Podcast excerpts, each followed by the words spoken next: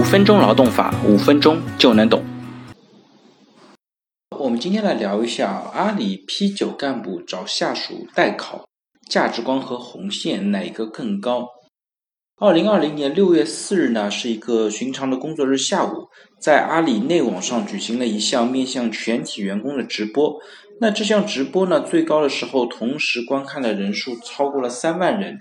相当于每四个阿里员工就有一个人在观看。那这个直播呢，源于一次实名的举报，一位阿里钉钉 P 九级别的女性中高层干部被举报，在钉钉内部的传承关考核中找下属代考，他的直属上级呢是钉钉的 CEO 陈航，他在内网上呢将这个事情判断成员工手册的二类违规事件，惩罚呢是扣除这位 P 九员工一年的股票以及年终奖。那陈航的处理呢，不仅没有平息争议，反而遭到了更多阿里员工的抗议。有人在内网说呢，代考事件突破了阿里的诚信红线，属于一级违规，应该直接开除。那抗议的声音呢，越来越高涨。最后呢，阿里的精神领袖合伙人们出面了，他们召集了陈航被举报的当事人、合规部门的同事，开展了圆桌会议，公开讨论这个事件。现场呢也有三位阿里巴巴的合伙人出席，合伙人呢也是很重视这个事件。代考呢在阿里的守则当中是一个局部价值问题，还是一个彻底的价值观问题？有员工呢在直播现场发问，合规部门的人士回答呢这是一个局部的价值观问题。另一位员工提出呢，像代考这种事情，如果在 B to B 事业部的话，那就是一类违规。但是呢，在有些部门已经不算一类违规，比如说在钉钉。那另外也有同事说呢，原来价值观可以这么解释。那如果我在直播现场呢，我要把员工手册拿出来，一条一条的读给他们听。在直播当中呢，出现了一条有意思的弹幕，那就是低 P 碰红线，低 P 没了；高 P 碰红线，红线没了；高 P 碰考试，考试也没了。P 呢，就也就代表着阿里内部的级别。后来呢，这条弹幕被不断的重复，不断的漂浮在三万名阿里员工的屏幕上方。那对于阿里来讲呢，它历史上其实发生过两次著名的价值观事件。第一次呢是二零一六年的月饼事件，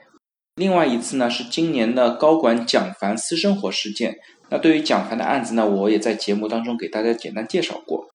那对于前者的结果呢，是五名员工被辞退。而后者的结果呢，是蒋凡被取消阿里合伙人的身份，记过、降级，并且取消上一年度的所有奖励。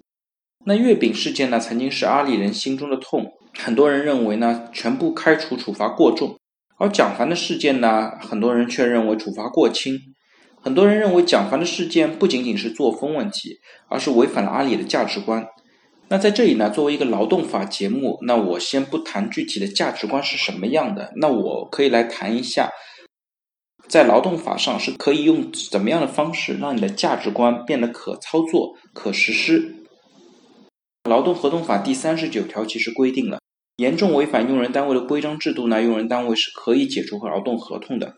无论企业的价值观如何，如果企业可以把它的价值观表现形式。具化、细化到规章制度，那么呢，在劳动法上，企业的价值观是可以量化并且可以操作的。当然，这个过程不会很容易，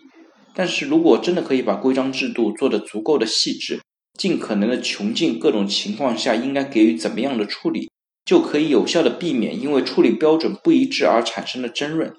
当然呢，要做到这一切，真的是有些难度的。尤其呢，是对于阿里这样的航空母舰规模的企业，对价值观的规则化和细化是让价值观更有操作性、公平性最佳方式。不知道阿里的高管有没有注意到这样的一个解决方式呢？好了，大家如果对我今天的话题有任何的问题或者建议呢，非常欢迎在我的音频下方留言，也非常欢迎将我的音频转发给有需要的朋友，也许真的可以帮助到他。那我们下一次再见。